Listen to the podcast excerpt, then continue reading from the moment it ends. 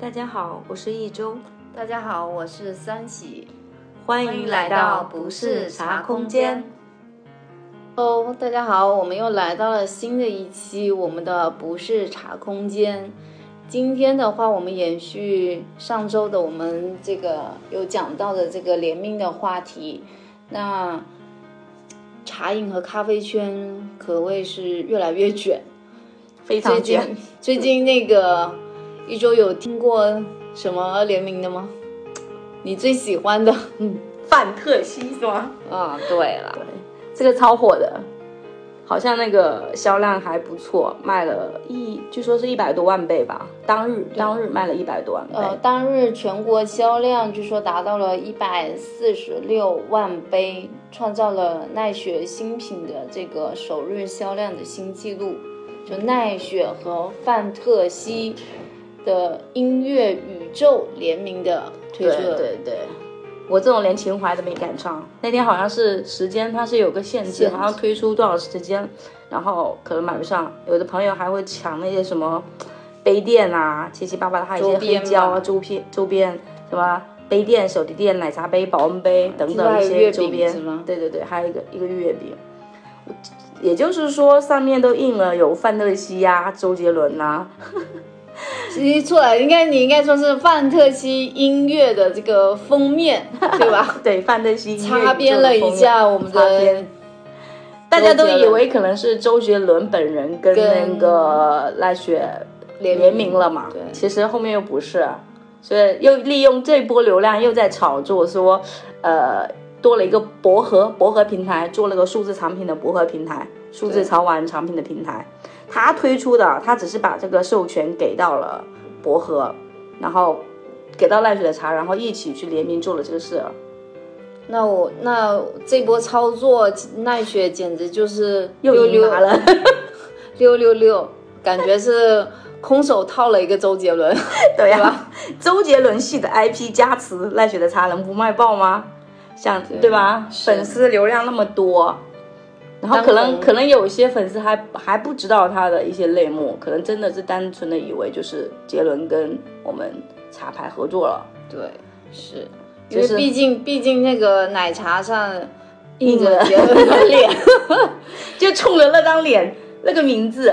首先，因为很多人喜欢周杰伦，都是从范特西那张专辑去喜欢的，包括我自己个人也是从从最早的一直到后面的专辑，读书的那段时间，每一张专辑的每一首歌都会唱，每一张 CD 都买。有那要不要现场来一首？然后导师长大了以后，对吧？上班了，工作了，包括这次也没有说特意的去抢那杯茶。时间也不够就对了，很多人也就是说在为情怀去买单。买单，对对。那我们我们其实会发现说，其实一个是他把了一个元宇宙的这样的概念也推到了我们数字产品的这样的概念，让很多的那个用户也了解到了，在很多因为有这种数字产品的形态出现，那这种数字产品又可以跟。跟不同的品牌也可以做联名了，是啊。那我们会发现说，不单单是，呃，明星可以直接用他们的那个 IP 跟品牌去联名，那可能有这些官方的一些数字产品的一些机构，也可以因为有授权，也可以跟一些产品进行联名对对对。但是就是还是挺多人就是说，只是说买了那个奶茶跟它的周边。他们有些等于说什么花钱买了这把钥匙又打不开宇宙的大门，的意思是说什么？薄荷虽然这个 app 可能有些人已经听说了，但是很多人还是不知道的。然后一张印有周杰伦形象的经典专辑封面呢，他把让奈雪可能那个销量实打实的是提升了，然后薄荷也得到了曝光。但是通过这个商品引流到数字平台，很多人可能有点失望。他说有的人就是，嗯，有点。懵逼啊！就是拿到了这个钥匙，到了元宇宙的音乐，好登录了这个空间以后，里面有好几首歌嘛，对应着不同的虚拟空间，然后用户是可以在里面听音乐、玩游戏、解锁彩蛋的。哦，好像这个这波操作落地不是特别理想。嗯，对，所以说，因为说实话，其实大家可能关注点都在周杰伦的这个人的身上，他并不是在这个。所谓的我们是元宇宙，对对对，可能大家还没有适应这种对吧？这个发展，对，就是元宇宙跟虚拟世界的这种实际应用这一块上，可能现在还不是特别的成熟。对，因为它还是属于探索阶段吧。未来可能很多的一些商业品牌都会考虑。首先是会把自己的产品作为数字产品，对。其次的话，也会在考虑跟不同的这些有这种呃数字产品、有明星代言的这种数字产品，可能做一些联名，嗯，做做一些周边。但就是这种东西的话，可能仁者见仁，智者见智。消费者愿不愿意买单的话，还还不一定是一个。不一定是大家都愿意买单吧，我觉得是这样，因为消费者还没很深的体验，他所以说有些消费者就说这把钥匙也没有啥用啊，根本都连怎么样进入他所谓的推的那个虚拟空间，有的人都还不会。呃，我我觉得是这样子，如果有大家有进去这个虚拟空间有感受过的，也可以在我们的留言告诉分享一下，觉得怎么样？有没有有些说的说奔着范特西音乐宇宙买奶茶的消费者，有的人都会觉得说好像被割韭菜的感觉。嗯，对，这个确实对。它 app 呃也会被什么？有些人进去的人，他还会有一些什么服务器太卡呀，音乐无法播放啊，音质可能一些问题都存在。那就是平台技术不成熟的问题。大家有体验过的人可以来分享一下。我是连奶茶都没买到。有点讲实话。想当年也是个杰杰米粉啊，范特西，范特西简直就是一个神专呐！这个神专影响影响力可以带动一一大波的这样的一些消费起来。对对，说据说是二十二周年的这个，对，主要是范特西已经二十二周年了嘛，大家很多这种八零后，特别是八零后这一杀是吧？对，都会来买一买，都会想要去捧捧场。嗯嗯。对，毕竟周杰伦的影响力还是在的。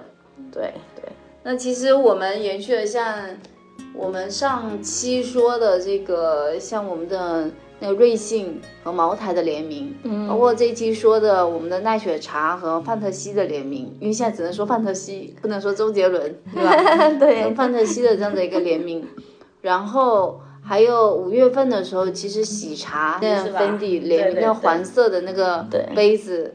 我朋友圈简直抢分了，对对对，因为大家会觉得说，终于可以花很少的钱，然后 可以享受分底，享受到奢奢侈品跟奢侈品牵手了，然后让大家都给人很全款拿下人生中的第一款粉底，对，虽然大家都还是懂流量的哈，对，就互联网上流传了各种的这种梗嘛。距离，比如说距离可能奢侈品什么最近的一次啊，各种的这种梗，这泼天的富贵都被我抢到了。这一两年哈，一波接一波啊，对，一茬接一茬，各种品牌的联名。对，比如高端的品牌也希，其实也是希望吸收更多的这种年轻的消费的群体，他可能跟这种奶咖、奶茶、咖啡啊这些联名的话，更好的打入到年轻人市场。然后让大家都了解，虽然买不起，但可以先知道。那未来的话，可能就是也可能成为他们的一个未来的消费群，对吧？所以大家在这种数字化的浪潮上，做这种产品端创新跟数字化运营这种东西，还是就是大家都挺懂了。现在是，我觉得联名，我我只能说现在的这种联名圈太卷了，各种各种卷。对。不知道这种什么价，通过这种他们不同的价值主张、价值创造、价值传递，在价值获取的这个过程中，都有自己的独特之处吧？对，那我其实都是做一种探索。嗯，因为其实未来的话，它可能自己在自己的领域，每个品牌在自己的领域里面做到了一定的程度，都希望能够通过跨界，又另一波的这种。出圈的这种效应出来嘛，然后我们会发现，其实喜茶联名，可能联名的都不知道联名多少款了，可能我们七七，我们背后看不到的是吧？可能七十几款了，据我了解有七十几款，但是我们看到了可能就是类似于芬迪这种大牌的、大流量的、大流量的会看得到。其实小流量的可能很多我们都不完全知道，或者说可能不在我们的关注圈里面。对，可能有些是年轻人关注的圈里面，小众一点的。对，所以说喜茶在这些营销上还是做了下了不少功夫的，在数字化营销这一块还是做的挺成功的，也算一个典范。对，其实不单单是产品啦，我觉得像。喜茶在其实，在创意空间的这种打造上，其实也不断的这边不断的有出圈嘛，对吧？因为像它上海，上海那个呃迪士尼的那个那个迪士尼小镇，然后有个那种茶空间的项目，然后的话也是融入了这种平行世界啊、元宇宙的概念。就因为我们原来想象的这种，比如说你要符合这种迪士尼的那种乐园的这种感觉，它可能要很很那种很童趣、很花里胡哨，对不对？但是现在的话，其实它的这种平行宇宙的概念，它可能是很纯净的，它用这种星空轨道的这种感觉，然后营造了那种那种梦幻迪士尼的感觉，未来有这种未来感嘛。那我们会说，其实喜茶做了很多。它不单单是在产品上有很多的这种创意的灵感，是，其实门店设计上也有很多的这种灵感。你之前是不是也看过那个什么手造？对对对，喜茶的上前两周嘛，它是它就是所谓喜茶说的那个什么超级灵感店啊。我们刚刚说的，它把类归为超级灵感店，它有什么窗口啊、门店，它的门店等于就是一个产品，嗯，对，它是优质产品的陈列窗口嘛，它所有的东西就是。打全手工制造，包括倒呃什么揉啊、碾啊、拨啊、打啊、倒啊这种奶茶的一系列制作过程啊，他就把它融得很深。哦，对，输出是不是主打一个匠人精神跟现代创意所谓的那种结合，你知道吗？我能不能说，就其实他他把他们制作奶茶这种过程，这种匠心。通过这种更形象的方式去展现出来吗？就是为为这种主题店做一个品牌调性而开设的嘛？那它会就不不是普通门店的那种流水线，它分它分三门店，它有三层两。嗯，第每每一层它产品形态各不一样，比如说一楼它有什么？我们不是奶茶有分很多种吗？什么冰沙呀，对，单纯的奶啊，还有这种加什么东西的，它就第一层就是专门的手炒冰系列。哦，一层就手炒冰系列。二层就是手造茶系列，三层就是那种创意创意茶拼配那种感觉的店，一层，然后顶楼就是一个社交空间，就楼顶顶楼就是花园嘛。对我我还在想说，他会不会除了他自己本身的这种手造的这样子一些一些产品在里面的以外，还会融入一些其他的这种。手造的匠心的品牌，比如说当地会不会融入一些他当地的一些手造的一些匠人的东西啊？还是说就是主要聚焦在他自己的这个？对，聚焦他自己，他自己的这些产品本身上面。嗯，对，它的价格也挺也不便宜啊，就是有点像还是高端定位了，三三四十，它还有那种猫山王的榴莲那种一百多一杯，还有这种。东方红，我们说那种红茶之类的，这种九十八呀，岩茶，岩茶那种，诶，一百，但就一百上下吧。贫穷限制了我的想象。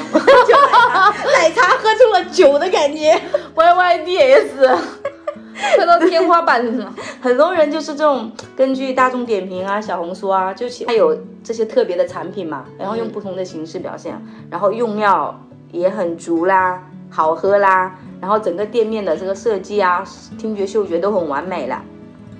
天，对，就是环境比较 OK 了。但是也会有人说，通过这些一一股脑的一系列的东西，我就简单的想喝杯奶茶，然后这个又出品慢，价格贵。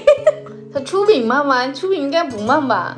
按道理来讲，你你花了钱去体会这种东西，它这个过程刚刚说了嘛，叫手造店了嘛。啊，这种过程多多少少要匹配一下这个品牌的这个概念店的一个对吧说法？对，为了等待那一杯匠心的茶，要花。它特别是那个一楼那个炒冰呀，它是很不错，因为是现炒嘛，它也不可能拿半成品现炒。他说得等半个钟。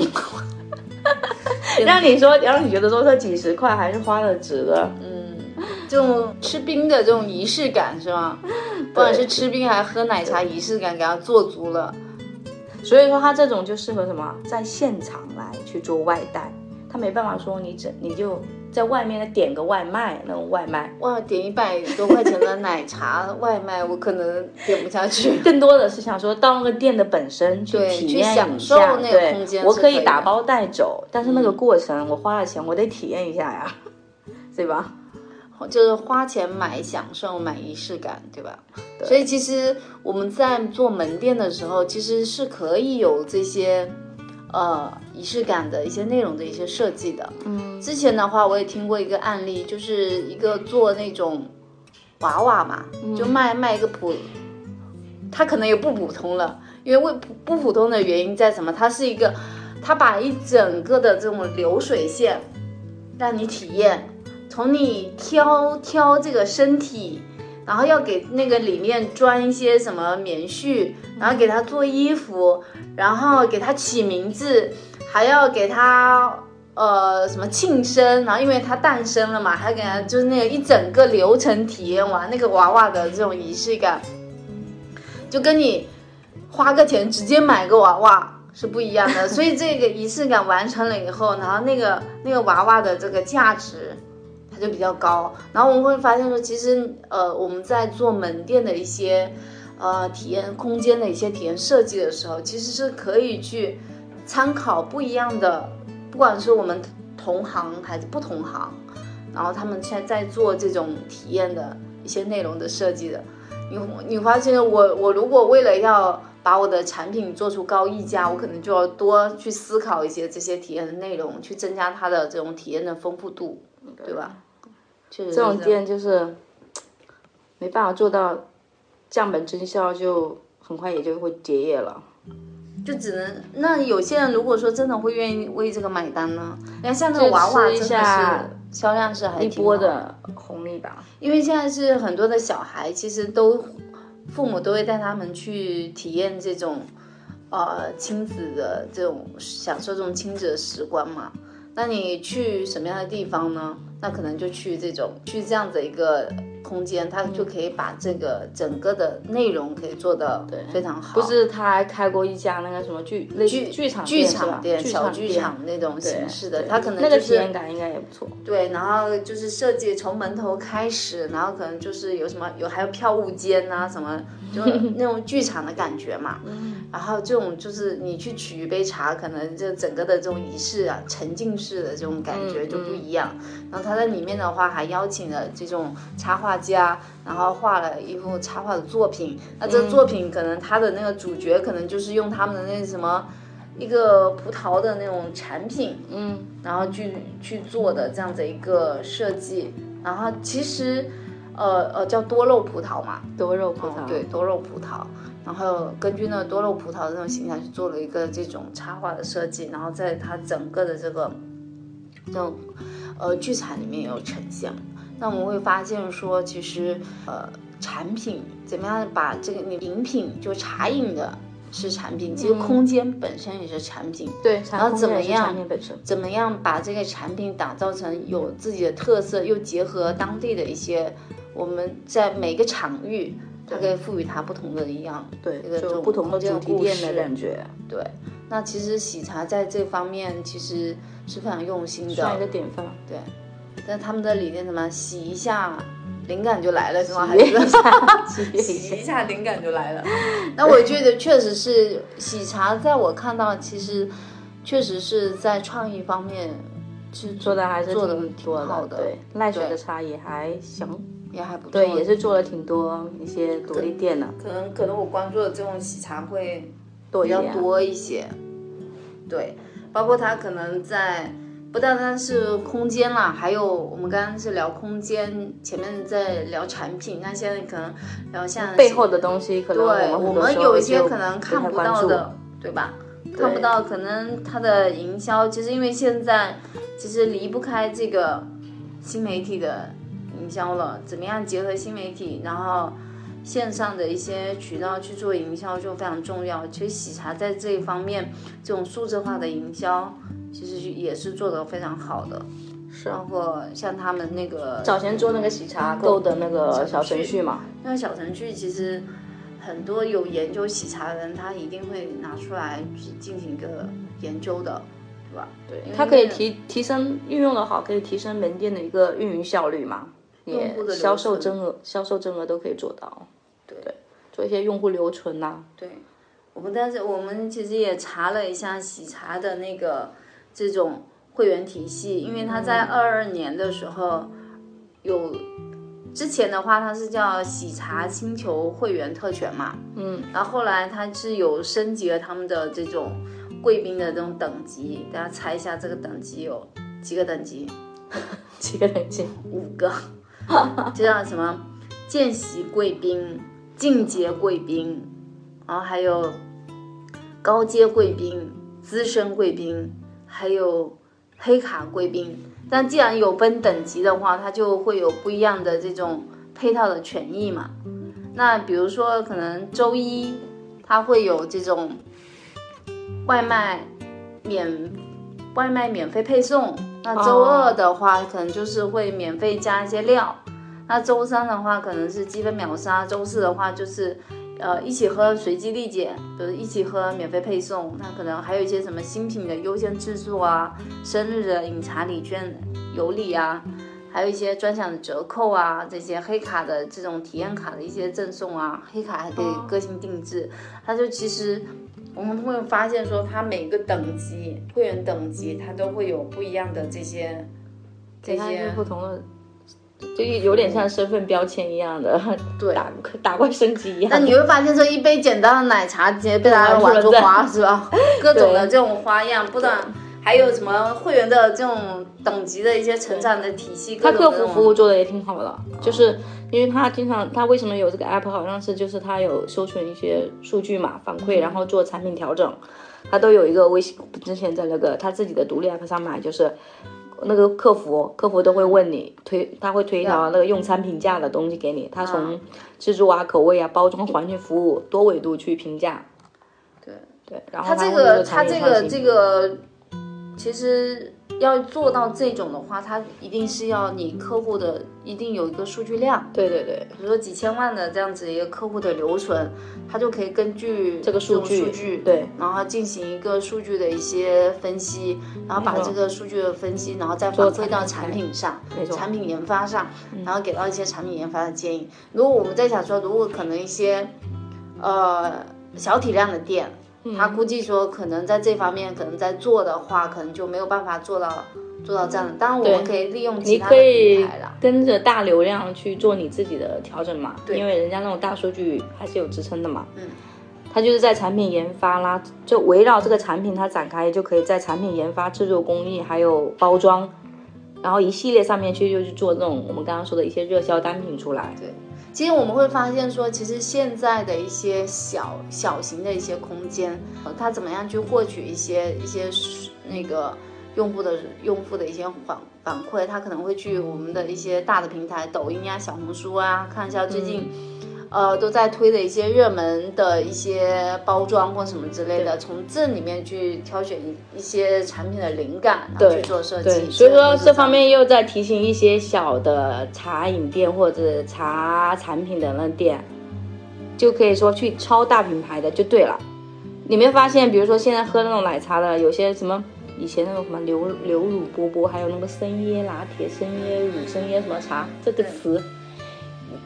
后面你会发现好多店都有这款单品，对吧？对。只是每个单品这个店的味道不一样而已。同质化太严重，但是你可以，我觉得是说可以仿，但是说还是要保留自己的一些特色在里面。这就是你要在产品上去做研究嘛？对，创新。有没有用心对待那个产品，做一定的用户反馈跟留存了？对。其实我觉得说未来的话，这个用户数据的话，其实是非常重要的。大家在做这些内容的时候，应该要考虑说怎么样把自把这些用户数据留存在自己的，掌握在自己的平台上。然后对，他不是还做那个商超商超品商超品嘛，电商品牌的那个做自营店，对，旗舰店，然后做茶叶及周边产品，他自己也是有茶园的，好像有五百亩。喜茶在这一方面，其实是在线上线下的这些用户的这些打造这种用户闭环上，其实做的都非常好的。比如说，就像我们在线上的话，其实它有分私域和公域，可能私域就像微信群呀、公众号呀、朋友圈呀，还有视频号啊，刚我们说的这个小程序，可能多个这样子一些流量，然后流量中触点。然后去运营客户，这是他的私域。那公域的话，比如说抖音啊、小红书啊这种，他就去会做他的一些，呃品品牌的一些口碑的一些传播建设。私域可能就做这种交易的转化。那这样子的话，公域和私域的话组合在一起，那其实就就做的非常好。那我会觉得会发现说，啊，喜茶其实是在这一块其实是有在花心思。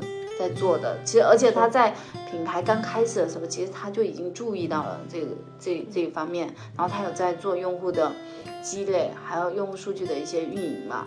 那就像他的这个社群，因为我们会发现说，他的其实在做社群，其实他们也有一套他们的一些一些内容的设计，比如说他可能新人入群的时候，他们会有这种新人的一些欢迎仪式。呃，对，欢迎的仪式。比如，哎，其实瑞幸也有吧？对，瑞幸，瑞幸其实也有这种礼券呢，对吧？然后还有可能他们像在他们每周每每周在那个呃自己的这个社群都有规划说发什么内容嘛？那比如说像周一到周日，它平均每天推送大概两到三条。那周一周二。集中在这种产品的一些种草，那周三的话就是做这种积分的秒杀活动，周四的话就是做充值活动，周五的话可能一些社群的幸运大转盘的一些玩玩法嘛，比如说呃满减的券呐，然后外卖券呐，还有一些我们的那个赠名券嘛。对。那周末可能又回到了这种产品种草。就是在其实是有节奏，在用户流程上还是做比较多动作。对，那其实这种东西可能是说，呃，统一大概的标准是这样，可能每家门店的这种经营的社群可能还会有一些些的差异，然后会有一些不一样。但是我们会发现说，其实他在做这些内容种草方面，其实他是做了很多的，花了很多的心思的。但他在那个价值价值，他在在在他的产品价值传递上，他很清楚自己的目标那个用户群体。对，基本上就是那种中产阶级嘛。嗯，本身三十几块的奶茶其实也不便宜哈。对，二十几、三十几。本身我们中国现有的就是有二点多亿的中产阶级，据说哈，到二零零五年会翻倍。这种阶级人数在增长，它的消费的结构就有了一个变化嘛。然后就高端化、高品质、智能化都不一样了。喜茶的门店门店也都选在那种比较年轻人群跟消费人群集中的那种地方，对，人流大，人流量也很大。可有可能就是星巴克的隔壁是吧？一二线城市，你看你没看到我们发现那个主题店特别做得好的一些店都嘛在一二线城市，嗯，对吧？上海，对，黑金店那不是也是的那种主题店，对。就是对于品牌人设这种心理需求还是挺懂的。对，那其实像他们在做这种，比如说用户复购方面，其实做了非常非常多的这些动作，就是什么第二杯、第二单半价，可能这个现在其实大家都都很多奶茶店或者说咖啡店其实都有在做了，啊，买一赠一啊，可能针对学生可能有一些。学子卡的一些礼包呀，然后还有团餐啊，什么之类的一些，为了去引导可能个人、企业还有周边人周，就带动周边的人跟我一起团，那可能就是周边的这种团购的。他在销售渠道这一块也是比较稳的，这么多年他就也没做什么加盟，都基本上都是类似于直营店。可能他对产品本身的要求比较高。这期我们可能没有喜茶的指那个品品牌的给我们没有赞助，赞助 只是说单纯确实对喜茶这个品牌的认可，在做这营销方面是有很多可以大家学习的地方，和了解的地方，大家可以可以去。呃，喜欢的，想要去深入研究一下，研究一下，就是他们在这方面其实有很多，其实可以值得，呃，做茶空间、茶饮品牌的这些店，然后再去好好的去深度的去挖掘一下，看一下他们是怎么样去做的。那我们也是希望说，从实际的案例中给大家提供一些呃思路和方方向。它也是新式茶饮的一个标杆嘛。不得不说，它的原料真的都是真茶真奶，不像以前很多传统饮店茶饮就是那种香精调味品粉泡的。而而且现在很多的茶空间也都希望说吸引更多的这种年轻的群体，这种传统的原来的这种茶馆也都希望吸引这种年轻的群体进入到这种空茶空间里面，所以我们还是要紧跟时代的这些消费的一些。浪潮，然后吸引更多的这种年轻人，就是创造一些年轻人更喜欢的这种玩法，嗯，然后带入带入到我们的这种传统的茶空间，传统的一些线下一些实体门店，然后他做直营也是在自己的产品口味都做了一些标准化嘛，然后在技术这一方面，就像我们刚刚说的，他的一些小程序啊，还有一些活动植入啊，这些七七八八，他的技术团队有百人。就专门做一些数字化运营吧，跟平台维护，所以说他们团队人的薪资也是挺高的哦，人力成本还是挺高的。他们协茶，但是你确实需要有人去，特别是做社群，对吧？你如果你做社群，你后面没有一个一个完整的一个体系，你怎么能够去能够很好的把用户留存在你自己的，不管是小程序。还是那个微信的群里面去做一些复购的一些转化，对，它肯定是需要有人的。特别是其实我们自己在经营茶空间，我们也会发现说，其实你要去做社群运营，其实它不单单只是一个简单的去。呃，发发图片而已，它其实是有时候可能要跟我们的线下的活动进行一个结合的。是，那你有有定期的一些线下的活动，你会发现说，那你这个群跟客户的粘性就会比较高。那你如果没有的话，它可能粘性就没有这么强。那你就这个东西的话，其实也是我们自己在实践当中，然后反复去验证的，因为我们自己也建了非常非常多的群。但你会发现，说有些群活跃度就特别高，有些群活跃度就特别低。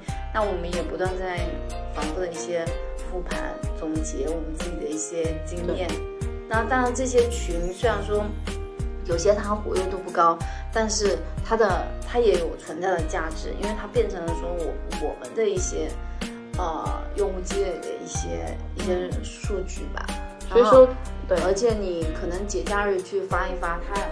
总有这些人，他虽然可能在，他是叫什么？他虽然在群里面没有给你直接的反馈，但是你可能做一些可能券的时候，他也还是会去抢，然后做一些呃一些免赠的一些活动、满赠的一些活动的时候，他也他会参与，只是说可能不爱在群里面去多多的去发言，多多的去互动啊，然后这种，因为毕竟跟个人性格也有关系嘛。对，这也说明说。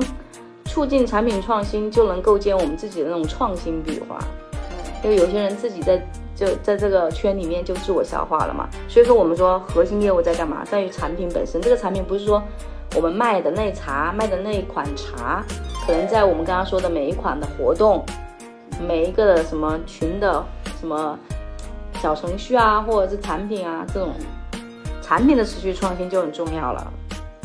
我我今天刚好也是听一个那个听书嘛，也在听到刚好现在还有这种，不是大家都做营销的人都会做各种社群嘛，嗯，他们还有专门培养那种首席陪聊师，这种你就会觉得说，那大家其实做营销的都会想出各种各样的一些一些方式，然后去做对，然后去为用户还有我们的真正的客户。然后去服务，那这种我我当时听到这个首席陪聊师的时候，还专门有培养首席陪那个陪聊师的时候，我当时就大为震惊，你知道吗？我就觉得你刚刚说的，如果在一个社群里面活跃度非常高的，那个就是潜在的种子用户。对对对对，我们就可以多元化的，就是拓宽这种渠道嘛。对，然后挖掘这种深层次的场景喽。因为我们可能我们做社群的话，我们也要知道说我们每天发的东西，对，呃，能不能帮帮别人去解决问题，或者说能不能给给别人带来一些。正能量的一些陪伴，可能都需要思考这些问题。所以这些东西的话，其实都是要有团队的一些去支撑，嗯去做内容的创意和输出的。所以你刚刚说，可能喜茶背后的这种数字化运营的团队其实很强大，这个我我是绝对相信的，因为本身他们的做内容就就很丰富，丰富度太高，也一直在不断的创新，只能这样才能才可能在行业里跳出来。不能被行业所淘淘汰了嘛？不然这种茶饮的同质化，我们刚刚说的也挺严重的，是吧？是单一的那种场景销售的长的方式，现在不太可取了嘛？因为数字化这种浪潮之下，我们很多时候线上线下都要渠道多样化，就是你的服务那个半径还要拓宽一点点。对，所以那。才能更好的发挥品牌势能，所以品牌还是挺重要的。不管你是个人还是一个企业，你个人其实也是一个品牌。嗯，对。其实每个茶空间的主理人，其实他就是一个个人的一个品牌。对。你要怎么样去打造你自己的品牌，可能就变成了说你自己的这种空间的空间的特色在里面了。对。像我们刚刚说，你在社群里面，如果你是一个活跃分子，是挺会统筹这种东西的，你自己就可以把你自己对可以做出 来，你个人就是是吧，也有你自己发挥的一个平台了嘛。对。那其实我们今天也也聊的差不多了，我们来回顾一下今天我们聊的一些内容。那今天我们其实是从我们的。这个联名联名产品，联名从我们的那个奈雪茶跟 FAT 系列联名，但联名大家可能要认准是谁跟谁的联名，对吧？然后还有喜茶跟 Fendi 的联名，然后聊到了喜茶的一些创意的空间，然后还有一个喜茶在数字化运营方面的营数字化营销方面的一些。一些内容其实也给给我们很多的一些启示，对。然后如果大家在呃听完我们的这个播客以后有一些什么想法，然后想跟我们交流的，也可以在我们的留言区给我们反馈我们意见。对，嗯。一周还有什么想要跟大家说的吗？我就想说，大家就是这种快节奏的社会下，大家都想说，我都要去做新媒体，都要去做一个什么店，都要去做什么。其实这种东西都没有错，就是大家要想清楚来，就是品牌这个东西的重要性跟它的价值，还是值得被看到的。好的，那我们今天的不是茶空间就到这里啦。那这期先这样喽。跟大家说拜拜，下期见，拜拜，拜拜。